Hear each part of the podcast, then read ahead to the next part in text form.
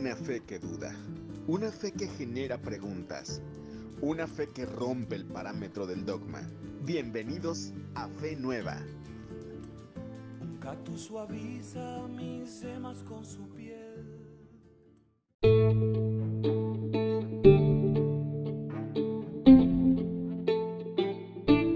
¿Qué tal amigos? ¿Cómo están? Amigos y amigas, bienvenidos una vez más al podcast de Fe Nueva.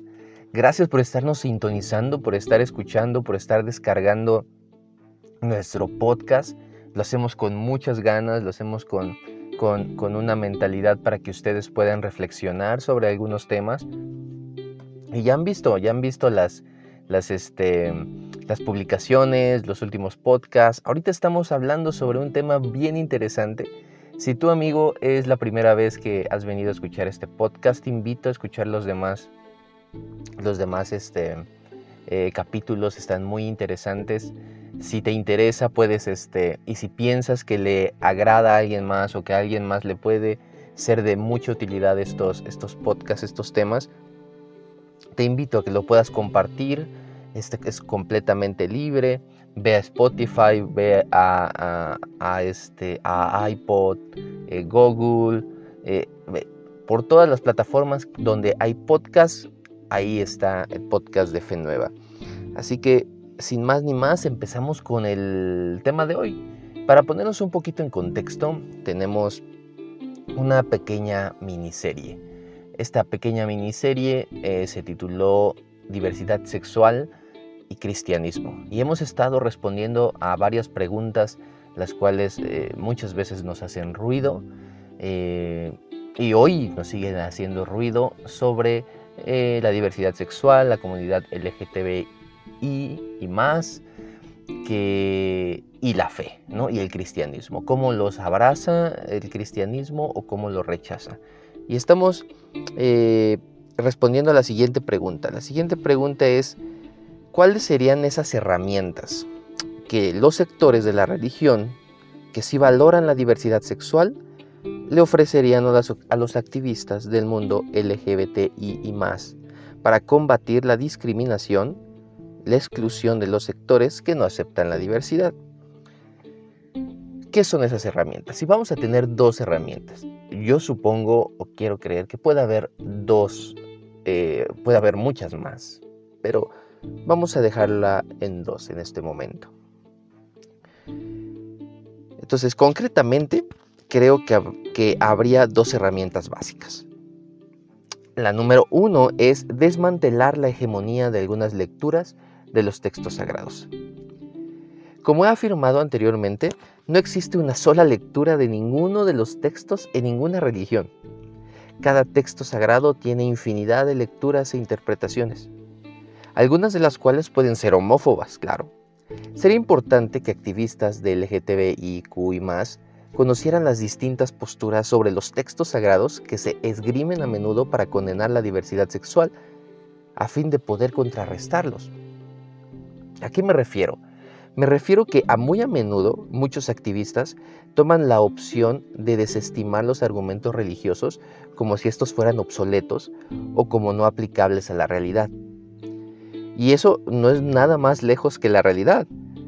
Los discursos religiosos, amigos, moldean la cotidianidad de las personas que los sustentan. No son elementos secundarios, sino intrínsecos de la vivencia y modo de posicionarse en el mundo.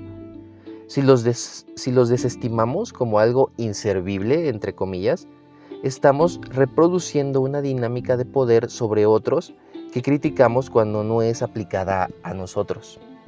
Y hay que tener cuidado con eso. Lo que debemos hacer en tanto sea lo posible, es entablar un diálogo para mostrar estas otras posibilidades de interpretación. Quizás, querido que nos estás escuchando, quizás no todas las personas escuchen, pero algunas lo harán y podrán avanzar en un proceso de diálogo.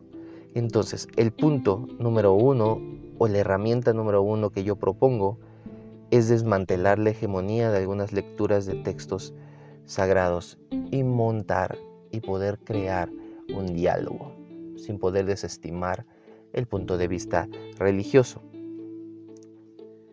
El, punto número dos, la herramienta número dos, es desafiar la autopercepción de mandatos divinos.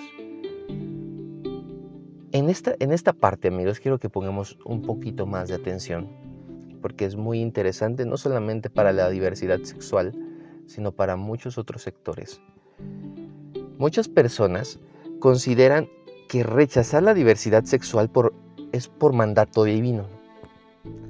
Lo cierto es que ninguna divinidad explícitamente ha mandado a perseguir a las personas que no son heterosexuales de la misma manera que no se nos ha encomendado a la humanidad a que se realicen guerras o deje personas sin agua o sin alimentos o incluso que destruyamos el ecosistema de este planeta en el que habitamos. Ninguna de esas cosas son por mandato divino.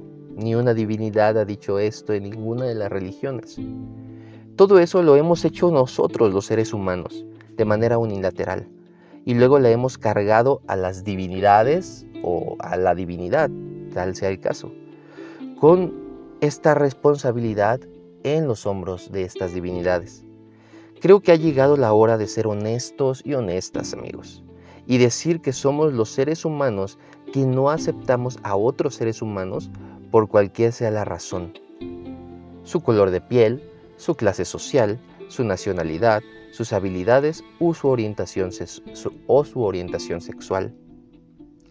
En cada religión existe un principio común de que la humanidad ha sido resultado de una intervención divina.